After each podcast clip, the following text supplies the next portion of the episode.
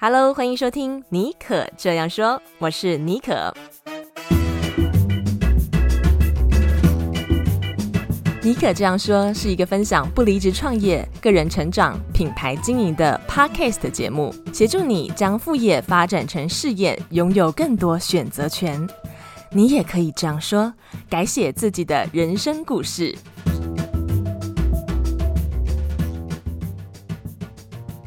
Hello，欢迎收听今天的节目啊！今天你听到这个节目的时候啊，应该是嗯，明天九月二十七号，就是我的第二本书《矽谷传说卧底报告》要上市的时间，所以我现在可以说是既期待又紧张。那我上个礼拜刚回到台湾哦，然后我现在是防疫刚出关解禁。我明天会去出版社拿这本热腾腾刚印好的书，所以现在我手中也还没有这本书，跟大家一样很期待看到它到底长什么样子啊、哦。那《矽谷传说卧底报告》这本书对我来说啊，有很特殊的意义啊，因为它记载了我从德州搬到矽谷时所经历的文化冲击啊，还有这八年来我在矽谷的新创和科技巨头工作的心路历程，以及在当中我观察到矽谷非常特别哦、独有的这个职场和社会文化。那其实一谈到戏骨这个词啊，就好像是一种神话，甚至可以说是这个资讯科技领域的一个殿堂啊，很多人都梦寐以求在这边工作。所以呢，在这本书当中啊，我就为大家揭秘、爆料在戏骨工作和生活的真实情况到底是什么。那又对二零一四年啊，戏骨的这个网络淘金热。第二波的网络淘金热做了这个详实的记载，包括这个新创企业疯狂的乐观主义啊，还有这个狂热的呃资本市场，以及在这之中权力、金钱跟科技的角力下所展现出来的人性的欲望和野心啊。所以，如果你想要了解摘掉滤镜后啊，在矽谷的新创和科技巨擘工作的真实样貌，或是对戏骨的这个幕后真相感兴趣的话，就一定要来读我这一本轻松但是又很犀利、直指人心的作品啊！《戏骨传说卧底报告》九月二十七号，明天就可以购买了。那我我很多粉丝和我很多朋友，他们已经在博客来设了这个 reminder 提醒。如果你现在去博客来的网页，然后搜寻《戏骨传说卧底报告》，你在它右边的部分，你可以选 Notify Me，就是提醒我，当这本书上市的时候呢，你就会收到讯息、email 之类的。他就提醒你，哎，这本书可以买了。那我蛮建议大家去做这件事情的，一起帮我，拜托拜托，帮我一起冲上 排行榜这样子。那这本书我跟大家保证，真的非常的好看。我自己还有出版社每个看到这本书、看过这本书的人啊，都是欲罢不能。那我自己也是花了非常多的心力来写这本书啊，所以今天虽然有点老王卖瓜哦，但是我觉得这本书真的是算是可以说用呕心沥血都不为过，所以也请大家可以请大家帮忙支持，那我会非常非常的感激。OK。今天的节目呢，我们要教大家怎么样利用网络写作啊，帮你素人崛起，创立你的个人品牌啊。今天这位来宾很厉害哦，他是麦克他呃，在他在有正职工作的同时啊，便创立了这个麦克故事贸易公司。然后呢，他写的文章包括了人物的采访，还有旅游，以及他自己个人的故事啊，在网络上呢都造成疯传。而且陆陆续续啊，在二十几家媒体曾经刊登过这样子厉害的故事，我们一定要来一探究竟，了解到底他有什么秘诀，可以透过网络写作让他被看见，甚至拥有自己的个人品牌。后来啊，他甚至接了这个演讲啊，还有这个商业合作的邀约，所以说可以算是写出一片天呐。好，那音乐过后就进入我们今天的节目喽。好，那我们现在一起来欢迎 Mike。哎，Mike 啊，嗯、呃，Just in case 有些人可能还不知道你是谁，你可不可以先简单的介绍一下你自己？比如说你现在在做什么啊？然后你过去的工作经历。好啊，呃，大家好，我是 Mike。那我跟多数人一样，其实是这个上班族。那我之前有在新创公司负责数位行销部分，但目前则在金融业工作。但工作之余，其实我们很喜欢写作。那透过职涯访谈的方式写下别人的职涯故事。那我的文章主题主要是有涵盖呃斜杠啊、海内外求职、跨领域求职、经营自媒体、打造个人品牌等。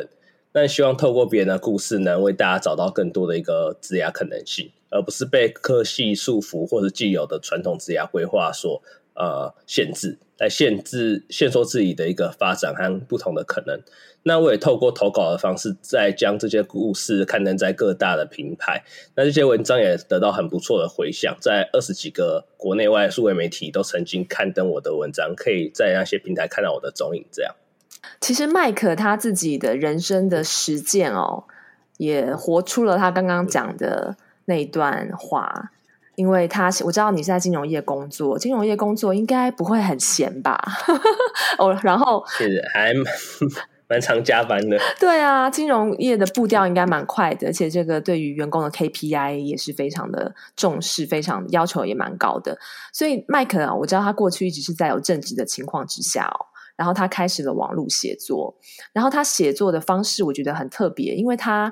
呃，我不知道你是先成立了创立了这个网站，然后取名叫做麦克故事贸易公司，嗯、还是你是先写，然后后来在写的过程当中，哎。有了这个 idea，所以创立了麦克故事贸易公司。那待会你可以讲一下哦。那是我觉得你的呃很特别，是说你的写作主题很聚焦，从一开始就如同你刚刚说的。其实我之前有在网络上看过麦克的文章，我相信有些听众朋友应该对你的文章也蛮熟悉的，因为你的文章是现在我觉得大家最有兴趣的话题，呃，斜杠多重的职业。然后打破这个线性的职涯，然后人生可能人生和职业有不同的可能性哦，所以为你的生活开拓新的可能和新的道路。好，那呃，就我们就回到在很多年以前呢，为什么你会在有正职的工作之下开始网络写作，然后会创立这个麦克故事贸易公司？我觉得这个名字很有趣，因为它是一家贸易公司，但是它贩卖的是故事。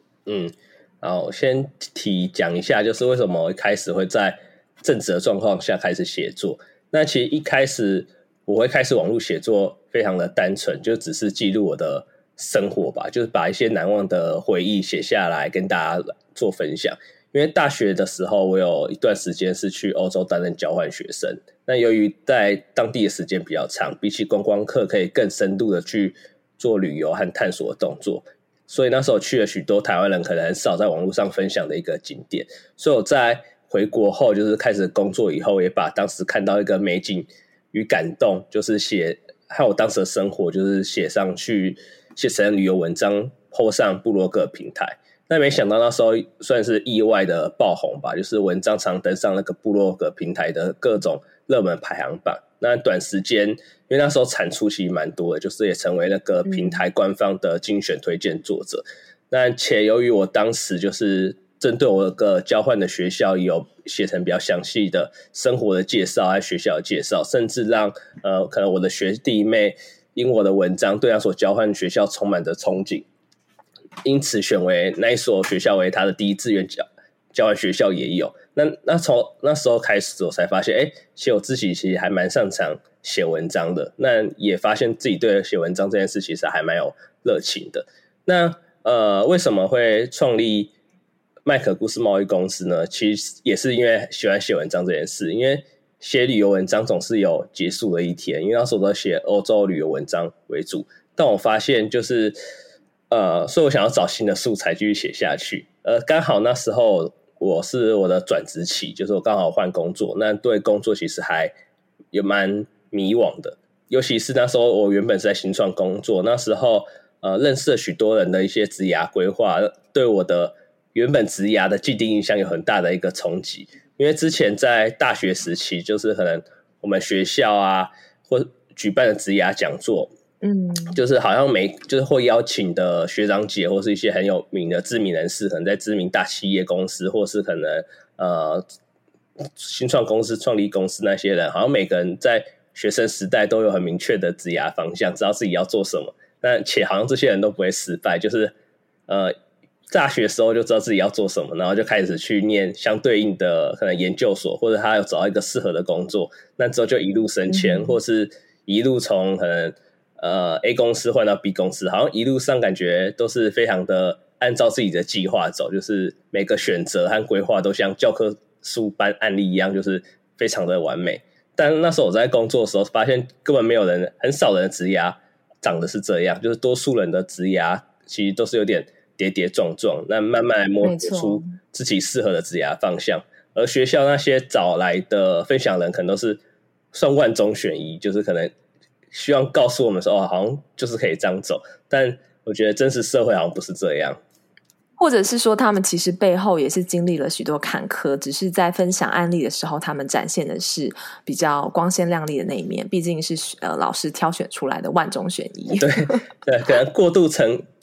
就是包装成功的那一面，或是强调就是比较顺遂的那一面，可是就是没讲到就是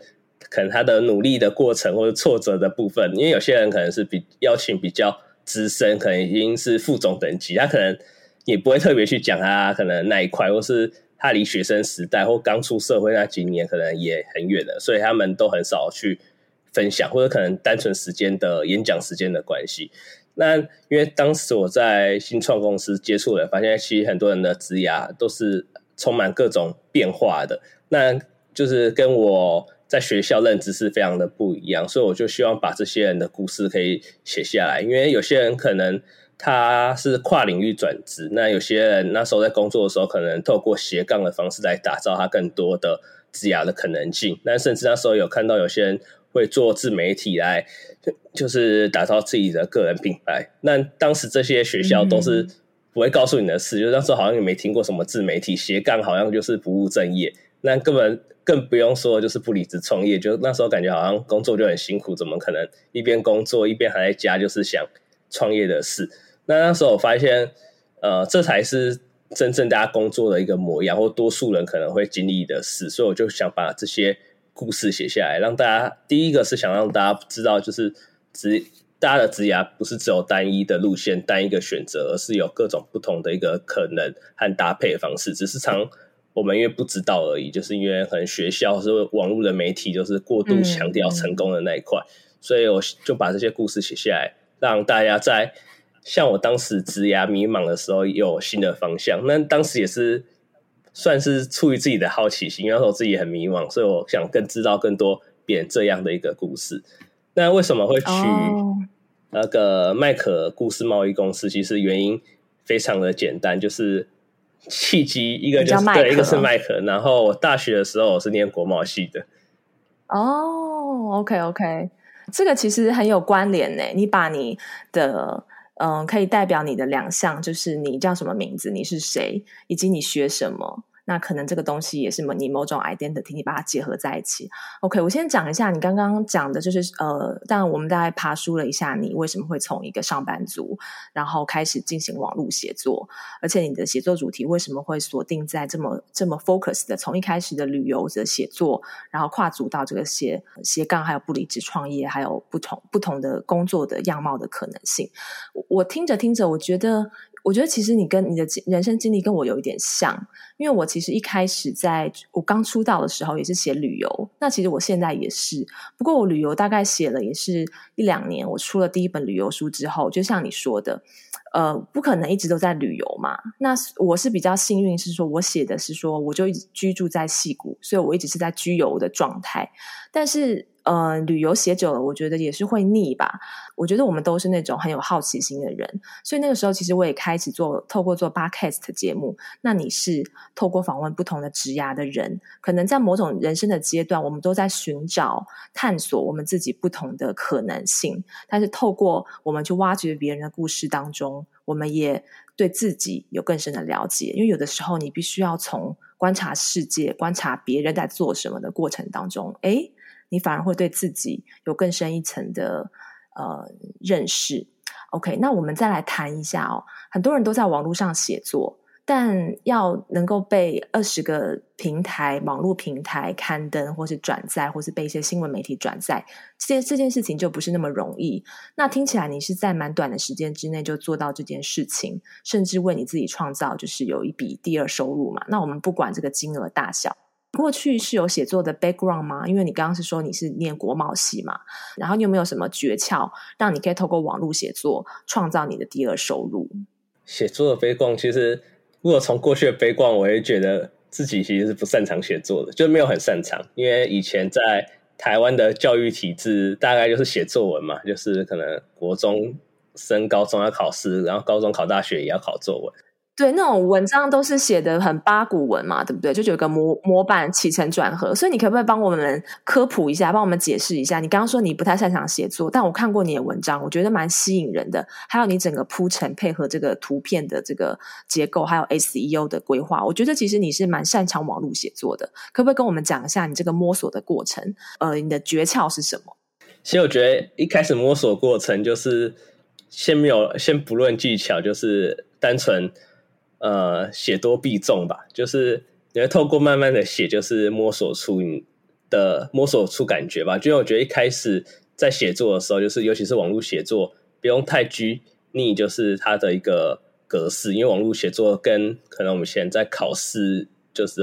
那些作文就是非常，反正就格式就长得不一样。你可以写长写短，你可以写两百字，你也可以写两千字，然后你可以放图片，但以前考试不能放图片，也不能。插入 YouTube 的影片嘛，所以我一开始是在写旅游文章，其实就是还蛮单纯，就是正只是把想要记录的东西写下来。那那时候其实没有，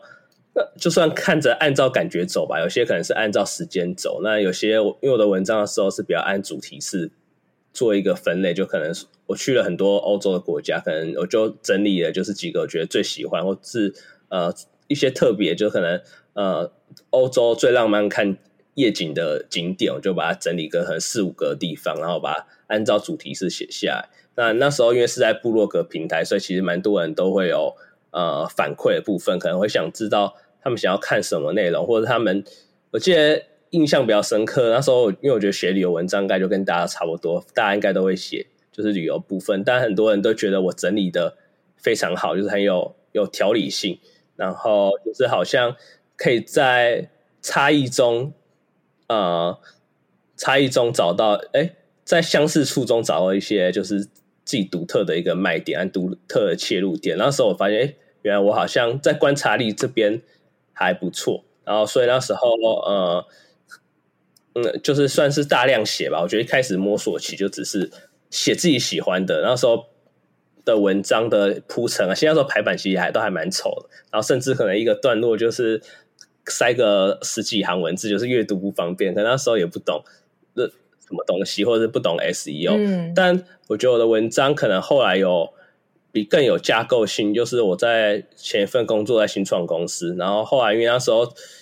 呃，我是做数数位行销的，然后尝试负责呃，我算是广告投手吧，一部分的工作内容，所以我常要投放 FB 的广告，但我觉得 FB 一直在涨价，所以还觉得太贵了，就是广告越来越贵，所以那时候我就想说，对，那时候涨得很凶，然后我就想说，我一定要有没有什么方法可以追求就是免费的流量，就是导到公司的网站，然后增加转换率，所以后来那时候我才接触，对，那时候我接触了 SEO，所以那时候我去外面。就是上课，然后对，算是上培训吧。然后那个上 SEO 课，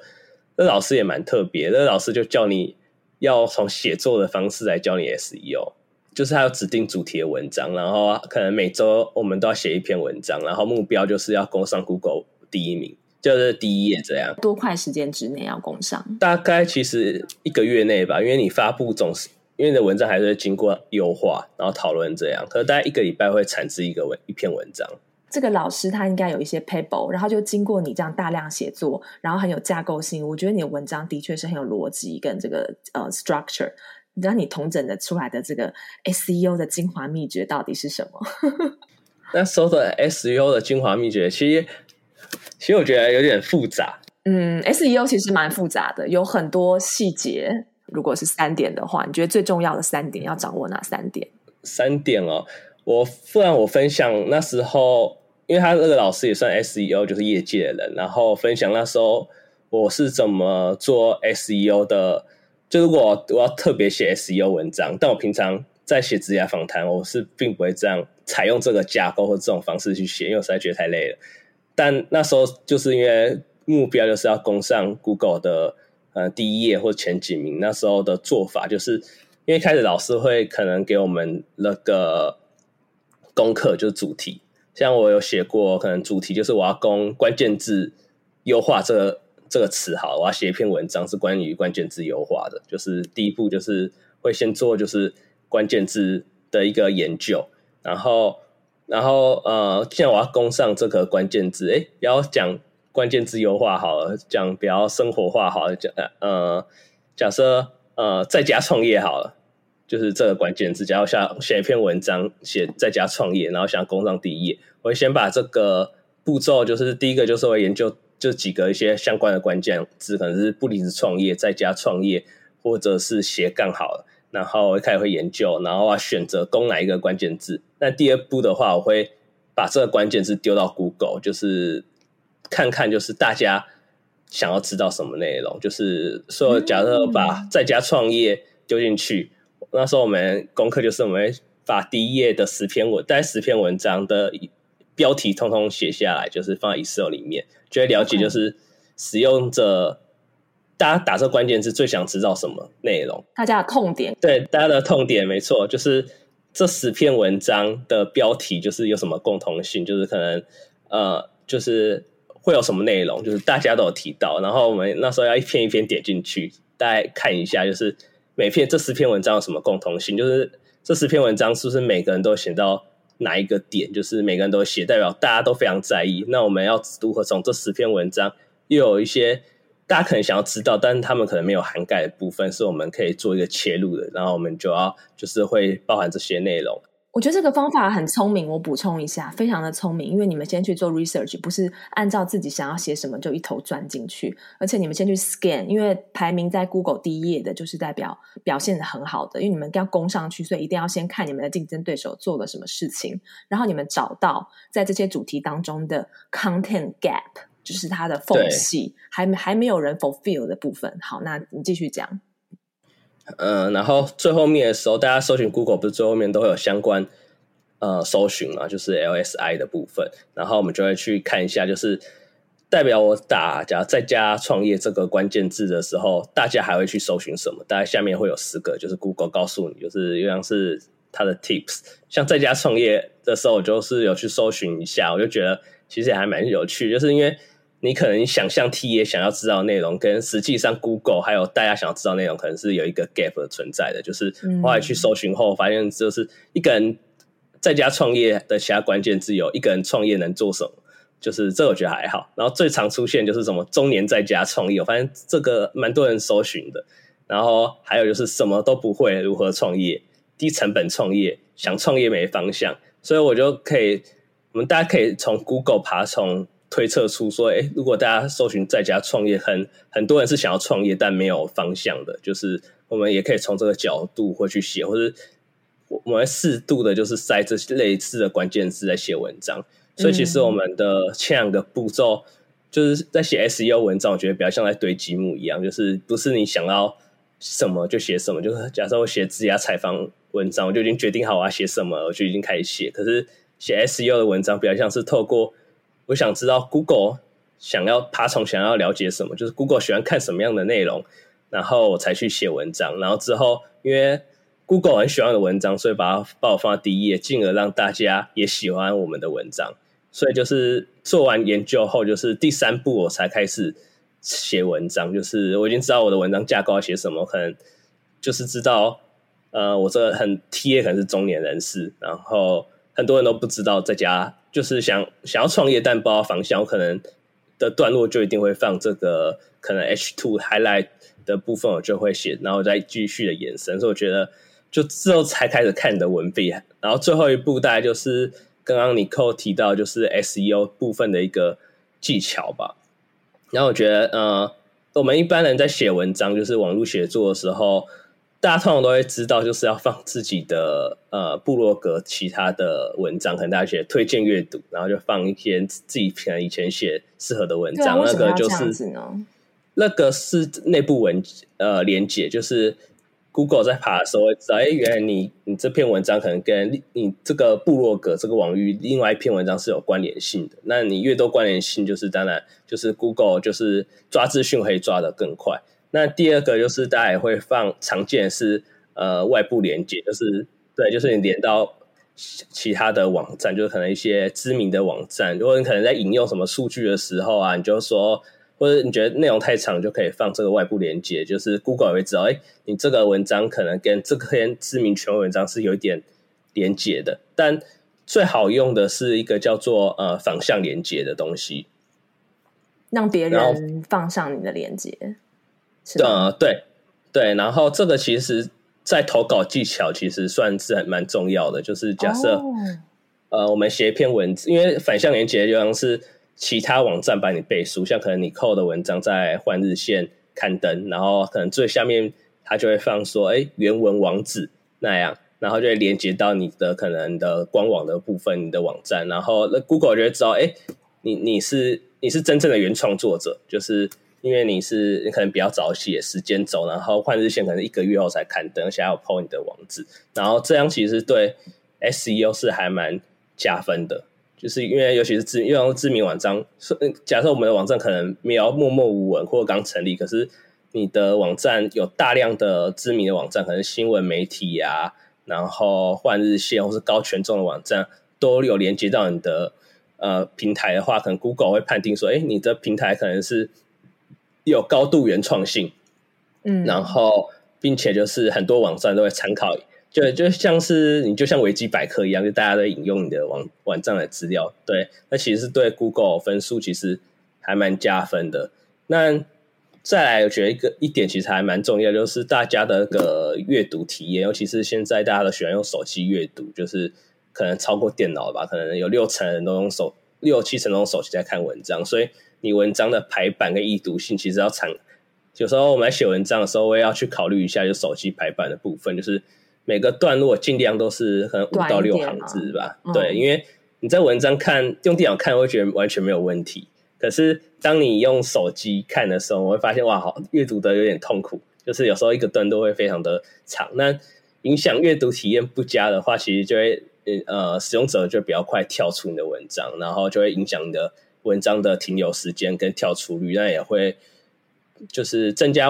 使用者在你平台的停留时间、阅读时间，其实也是 Google 判定说，哎，这个网站是有充满很多好内容的一个好方法。哦，OK，哇。我觉得今天真的是有听到有赚到，我们不用去向外面大神学上 SEO 课了。麦可大神就在这里，他不但有教我们，呃，怎么样可以架构一篇文章，而且还可以写到让 Google 对你有兴趣。我觉得你刚刚讲到一个很重要的重点是说，我们通常写文章写写作者哈会有一个迷思或者是说惯性，我们都是想说我们想要写什么，我我我，但是其实。嗯特别是针对网络写作，呃，因为它是一个很快速争取大家注意力的一种写作方式，其实是要你是要问你你你。那那个你其实有两个，第一个我们要把读者放在心中。那因为 Google 它的这个它去怎么样 score index，然后它 index 那么多网页，然后它会去分门别类，就像刚刚麦克讲的，看你的重要性、你的相关性、你的原创性，然后把它排名。所以排在第一页的，你先去做 research，排在第一页的这些文章呢，就是其实 Google 它就是帮你去分门别类，呃，南瓜出来哪一些是读者最有兴趣的，所以。我们运用这两个方式，你先去想，你假如你是读者的话，你会有什么痛点？再来，你去运用 Google 帮你做 research，看一下它挑出来的那十篇文章是什么，然后在这个当中找到一个 sweet spot。所以对我来讲，我自己呃也是对 SEO 也是有研究，呃这几年也是开始研究。那我发现最大的一个方式就是说，呃不但只是去看。Google 它对什么有兴趣？我们要把读者放在心中，然后在这两者之间找到一个 sweet spot。然后有的时候，我觉得如果这两者产生一个呃 conflict 的时候，我会选择读者。哎，就是你刚刚说的阅读的体验为主，因为刚刚麦克有讲到，当那个你的标题出来了之后，再来就是副标嘛。你刚刚提到的 H two，所以你要把。呃，嗯，一些比如说 long tail 的关键字，或大家对于这篇文章会有兴趣的亮点、问题点，你把它放在 H two 就是副标。但是有的时候，那副标当中，标题跟副标建议是一定要有关键字，而且放在越前面越好。但是有的时候，比如说访问别人的文章，就是这样子，就是很生硬啊，嗯，所以一定你会选择，呃，到底这篇文章的呃。主题是什么？你要怎么样写，大家看了才会顺。所以我，对我来讲，如果这两者产生相冲的话，我会选择以读者的体验为主。那这是我个人啦。对，那 OK，那我们刚刚你刚刚有提到一个关键点，就是说，呃，你投稿到各大平台有一个很聪明的方式，是因为你先写好你的文章在你的网站，然后让比如说女人迷啊、换日线啊、Line 的新闻啊、雅虎新闻去刊登。好，那所以他们就是把呃把你的他们他们的文章的最下面附上你的链接，然后 Google 就知道哦，你的文章是有重要性、是原创的。那除了这一点之外，还有没有别的投稿到各大平台的诀窍？因为其实我是自己在换日线写啦，我知道要投稿到换日线被被。被选中，可能你中一次的几率不算太难，但是如果要蛮频繁的中，像你这样，可能就不是太简太容易。所以，为什么你可以你的命中率可以比较高呢？这原原因到底是什么？之前我在上到 SEO 上课的时候，有经过那个训练，然后因为一部分我为了冲反向连接，所以那时候讲师也会告诉我要去做投稿动作，但那时候当然是要帮那个。他们的平台投啊，然后不是写自己的文章。那可我后来也有就是汲取一些经验跟 know how 吧，然后再加上自己的有在常写作，因为还有看各大网站。那我觉得我有整理三个就是诀窍的部分嘛。第一个我觉得是最重要，就是要了解各品牌的品牌调性，才不会让文章石沉大海。这意思就是说，你要找到适合你的文。呃，适合你文章的平台投稿，而不是找你喜喜欢，只找你喜欢的平台投稿。那简单来说，就是呃，像你扣可能有写一些文章，然后投稿到换日线，但是有时候是分享在戏谷的一些所见所闻。嗯，像有一篇就是写金手铐嘛，我是换日线的专栏作者，就是第一次投稿之后就变成专栏作者了，就稳定公告。对，那张张次更厉害，那个太厉害了，就是一般人投稿，对，还没有。或者还没有变专栏作家前，总是会经过投稿的过程。然后我们要投稿的时候，就是呃，这篇文章可能适合换日线，就是假如我们写在矽谷的呃生活观察好了，跨文化的部分，或者是职场的部分，好，当然你可能就不适合投稿到呃行销人，可能有一个平台叫行销人，就是专门在分享一些呃最新的数位行销案例跟工具的网站。因为它内容的主轴就不太一样，就是所以我们要了解。可是假设呃，你扣也非常喜欢看行销人的文章，然后就把然后文章写完就投稿到行销人，可能就会没有上。就其实常一部分我们文章没有投稿成功，并不是文章写不好，呃，其实可能完全没有关联，只是你选错平台投稿而已。对，我觉得所以还蛮重要，就是要了解这个平台的核心主轴，然后可能编辑。这个平台的喜欢的内容和主打的内容，嗯、那大家有些人会问说，那我要怎么知道这个平台到底就是喜欢什么样的内容？觉得其实，对，你就你就去看文章的分类，我觉得就是看它有哪些分类嘛，就是你觉得大家知道，哎，这文章可能换日线就很多很多跨国的观点啊，或者什么就是呃两个世界什么连线之类的，然后城市连线，然后我们就大家就知道，哎，换日线。就是很喜欢，就是可能一些在外的游子或在外的工作者，就是分享在海外的第一线的现场的一个状况，一些文化或者是呃一些文化的反思，然后或是你可以也可以看，就是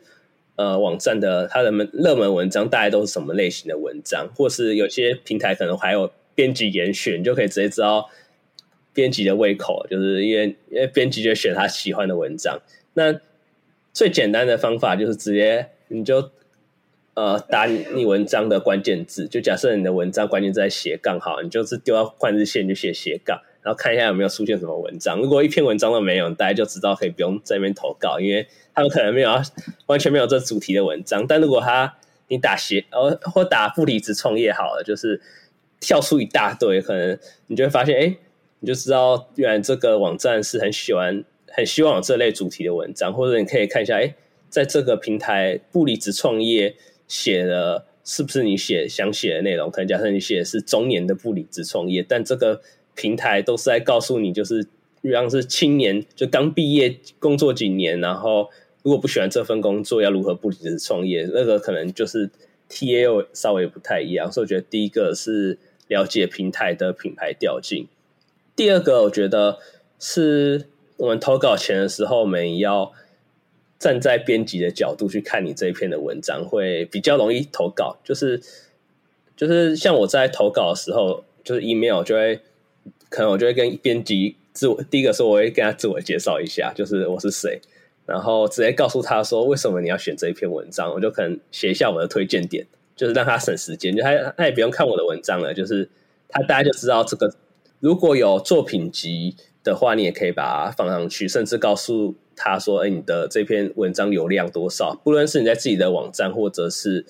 呃其他平台，嗯，假如你已经被其他平台刊登，他可能会知道说，哎，其实其他编辑，假如那个平台很大的话，就像是那个平台已经有编辑版背书了，你才可以刊登上去。然后我就会放上我的作品集。现在像换日线，它一个蛮特别的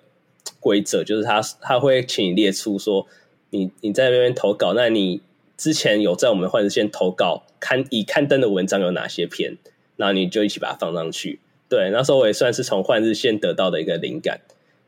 然后再来是，就是每个我平台可能有些有有明确写自己的投稿规范，就是他可能在投稿的时候你的。邮件的标题要怎么写？他可能有制式的规范，或是他希望你的文字是有限制的，可能他希望你一千五百字以下，可能有些网站可能希望你写呃两千字以上。然后我有遇过，就是他可能希望你每篇文章是可以压到八百字以下的，呃，也有，就是你要确认一下各个网站的一个投稿需求和档案的格式。有些人会希望你是用超连接的方式，就是放到云端给他们共享；有些人就希望你是。打一篇就是放在 Word 档，然后传给他。就是每个网站其实都不太一样。然后，如果你的格式，你的文章就算写得很好，但你的格式完全跟他们的规范不一样，就是他叫你用共用的话，你就硬要给他一个呃 Word 档，或是你就用 Keynote，你就传一个 Page 给他，根本也开不了，那个会造成他很大困扰。现在他就把它丢掉了。所以我觉得其实。就是他可能就觉得哦，看你这篇文章太花时间了，那他根本不想看，因为他们毕竟也是很忙的。然后，而且其实越大的网站，其实应该也是越多人会去做投稿的动作。对，就是投稿的秘诀，就是算是建立正确的心态，就是投稿是日常，中稿是惊喜。那因为对，因为每个平台的作业时间其实蛮不一样的，或是那时候的平台，它可能编辑群们有他们自己的专题要写，所以。他们那时候可能就很少刊登投稿的文章，也有。那像我之前最受一篇最受欢迎的一篇文章，它在超级多平台都有刊登，但它的一开始其实被编辑丢到垃圾桶里面。对，因为他们好像不小心按到，就是我投稿过了快一个月都是音讯全无，然后突然他回复我的时候已经是一个月后，他说：“哎、不好意思，这一封信不知道什么被丢到垃圾信箱了。”那我们我们编辑看完觉得非常的有趣，然后。就是觉得很值得刊登，然后等他们论稿和编辑完，就是大概其又隔几周。那那一篇文章后来就是有被换日线直接用推播，就是赖他们的内部电子信和赖推播，然后也登上他们，他们直接放上他们的首页。然后那篇在他们首页好像停留了一两个月，然后反应也蛮不错的。对，可是那一篇最原始，它其实已经被掉编辑掉到垃圾桶了，我印象很深刻。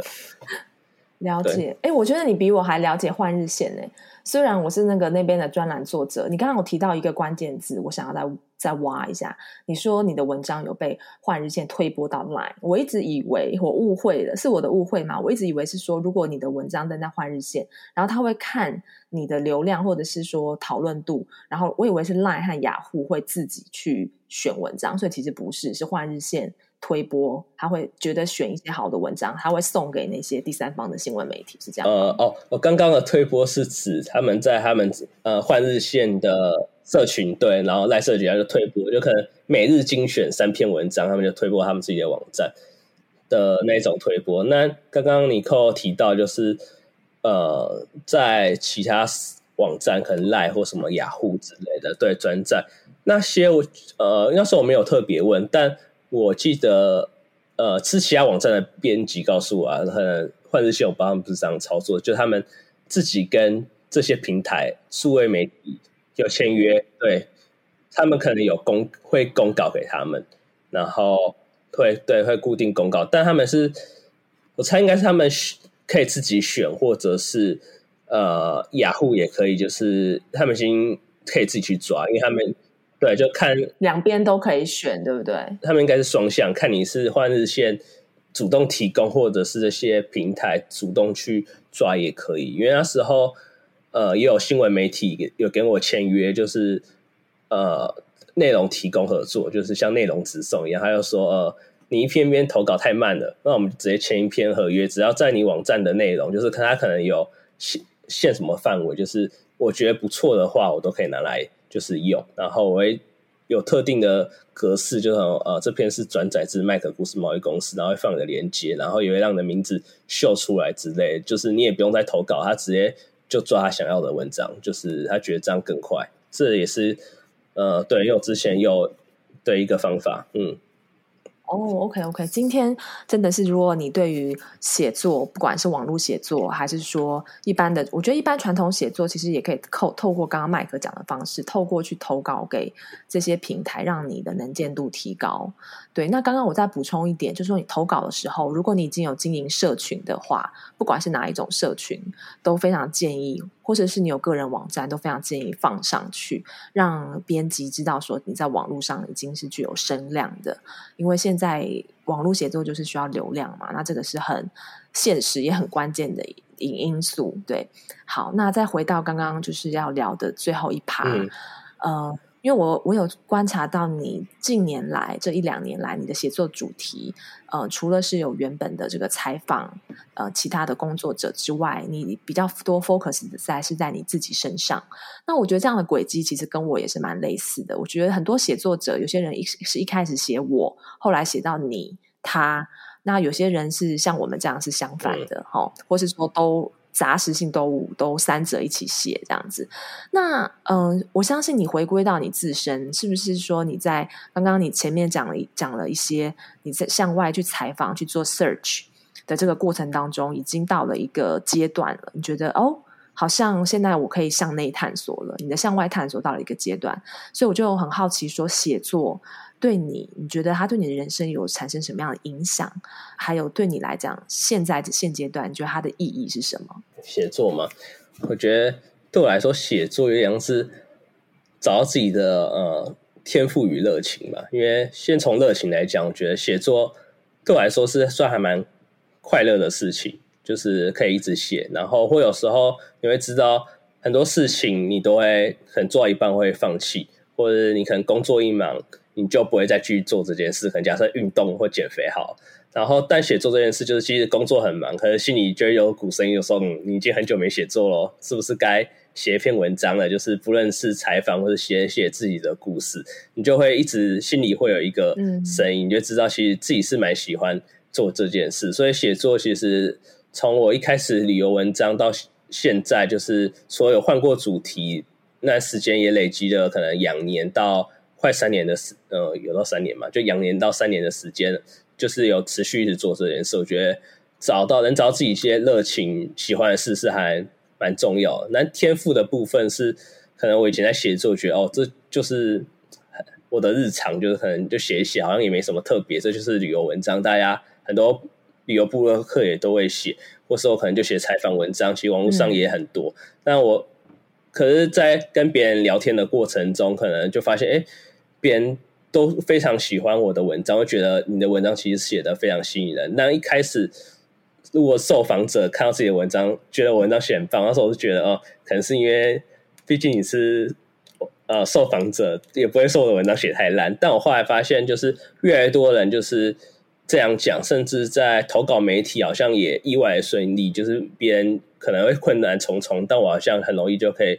比较容易可以上稿，然后反应其实也都还蛮热烈的，就是有经过市场的一个验证。那在可能平常采访技巧或跟别人讨论的时候，跟别一样是在做可能采访文章的人，反正别人会觉得我的方法就是很不可思议，怎么可以这样做？后来还发现，哎，原来是自己是算有一点天赋的部分。所以我觉得写作对我的一部分就是有找自己的一个天赋跟热情吧，像是。嗯，可能工作的话，你可能对这份工作很有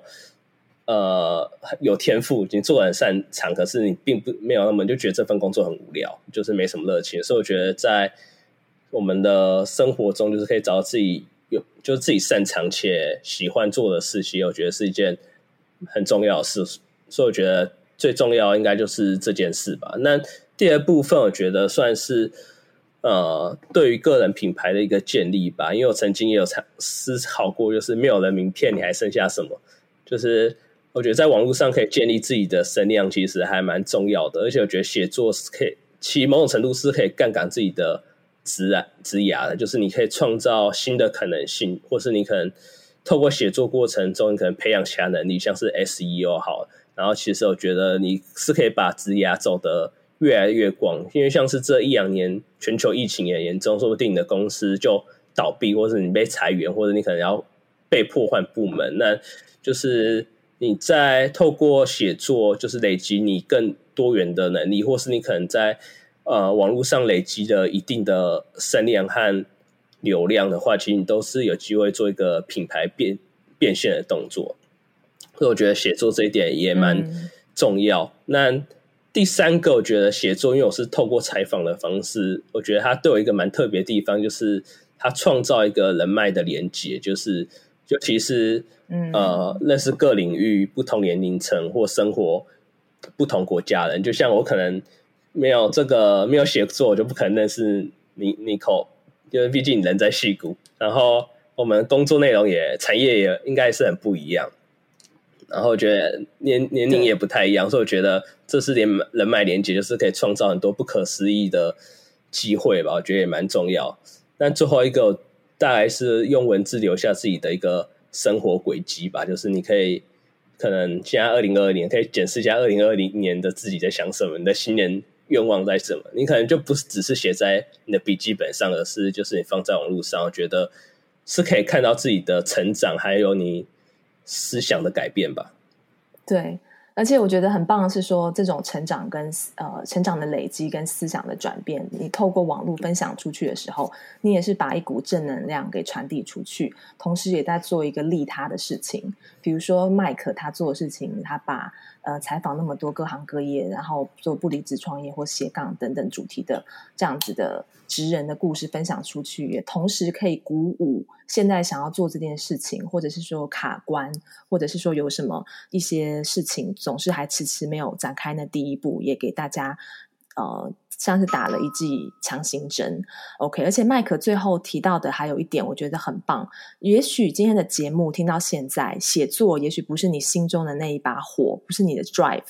但是我们每个人一定都可以找到你的天赋跟你的兴趣和热情的交叉点。那如果现在没有找到的话，没有关系，不管你现在几岁了，也许听我节目，我知道很多人都跟我一样奔四了嘛。So what？就是继续找，就是在探索的过程当中，其实还有在写作的过程当中，最大的收获的就是你自己。好，那我们今天谢谢，非常谢谢麦克不藏私的分享，那也祝福你未来写的顺风顺水，然后更真实的做自己。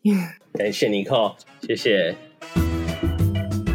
我自己都觉得今天这一集真的是干货满满哦！如果对 Mike 有 Mike 有兴趣，想要看他的文章，或是更加了解他的写作方式的人呢，都欢迎到我们的节目资讯栏去 Mike 的网站，还有他的 IG 看一下。OK，那也不要忘记喽，明天九月二十七号就是我的第二本书《戏骨传说卧底报告》正式开卖的时机。那这本书呢，会在博客来啊、诚品啊。金石堂啊和读册生活的网站上面都买得到。那这本书呢，也有出电子版的版本，像是博客来电子书啊、乐天呐、还有读册都有电子书。那所以海外的朋友们呢，也可以先买电子书来手刀来支持我，用你的行动来支持我的第二本书啊。这本书是我写了，嗯、从这个企划开始到写作，还有到最后的编辑，花了整整的九个月，真的是像是怀了第二个 baby 一样。这本书写的是戏骨，却也不只是戏骨，书中的许多的情节、呃，社会现象啊、职场文化等等，我相信大家在世界的各个角落都能够 relate 感同身受，